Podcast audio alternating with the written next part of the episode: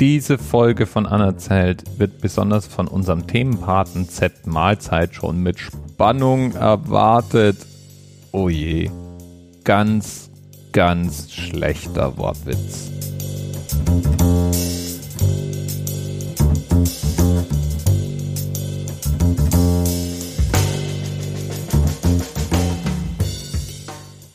Der hat nämlich vorgeschlagen, über das sogenannte Kraftnetz zu sprechen. Okay, das Kraftnetz. Das gibt nicht so richtig viel her.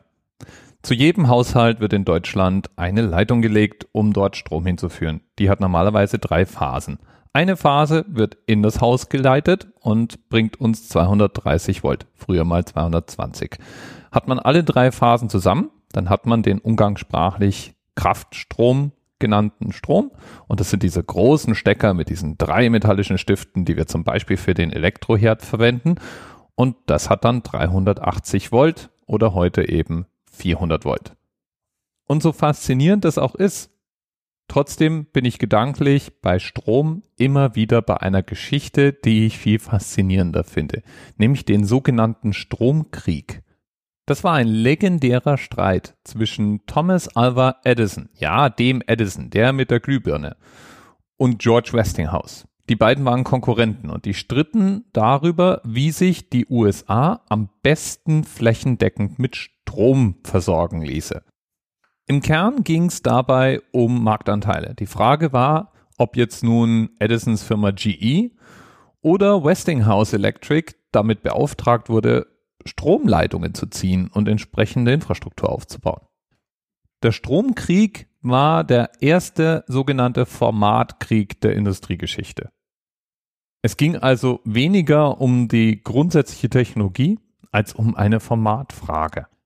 Die grundsätzliche Diskussion aber, die drehte sich um die Gefährlichkeit des einen versus des anderen Systems. Und zwar wurde behauptet, dass Gleichstrom ungefährlicher sei als Wechselstrom. Und als Beweis für diese Annahme mussten Tierversuche herhalten. Öffentliche Tierversuche wohlgemerkt. Ein Vorführer würde also zum Beispiel ein süßes, puscheliges, schnuckeliges, gesundes Kaninchen vor dir auf den Tisch setzen und dann durch dieses süße, puschelige, kerngesunde, schnuffige Kaninchen Gleichstrom leiten. Und dem Kaninchen geht's dabei erstmal gut. Und dann würde man publikumswirksam dieselbe Spannung, die eben noch in Gleichstrom durch das Kaninchen geflossen ist, auf Wechselstrom umstellen und das süße, schnuffige, gesunde Kaninchen vor Publikum grillen.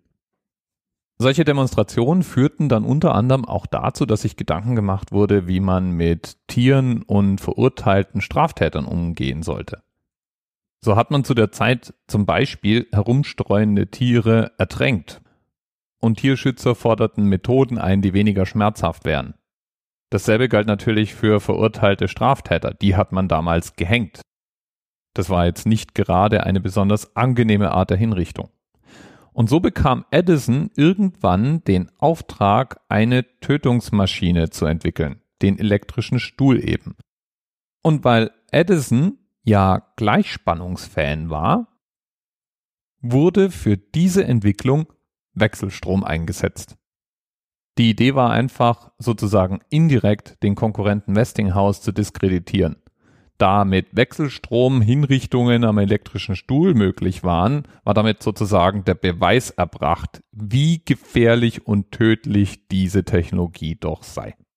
Das sorgte zwar klar für Ärger, war allerdings kein allzu entscheidender Punkt. Viel entscheidender war die Kontrolle über ein wichtiges Patent, nämlich das Patent der Glühbirne. Das hat ursprünglich mal rein Edison kontrolliert und Glühbirnen waren die Hauptverbraucher in den USA.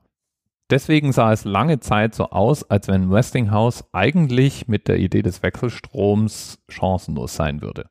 Das änderte sich erst, als Westinghouse eigene Patente erwerben und weiterentwickeln konnte und dann prestigeträchtige Großaufträge bekam. Einer der wichtigsten und mit zum Durchbruch verhelfenden Aufträge war die Versorgung der internationalen elektrotechnischen Ausstellung in Frankfurt am Main. Da fand nämlich die erste Übertragung elektrischer Energie mit hochgespanntem Drehstrom statt. Und damit wurde im Prinzip der Beweis erbracht, dass Drehstrom sich effizienter über weite Strecken übertragen ließ als Gleichstrom. Ja, das zusammen mit den von Westinghouse selbst entwickelten neuen Wechselstrom-Glühbirnen brachte dann den Ausschlag. Der Markt stimmte irgendwann mit den Füßen und dem Geldbeutel ab.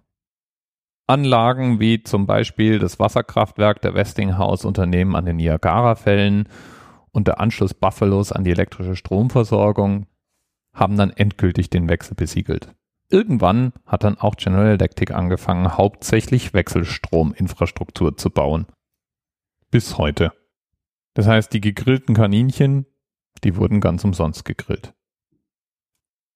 Bis bald. TMRS 10, 9, 8. The experience of 47 individual medical officers.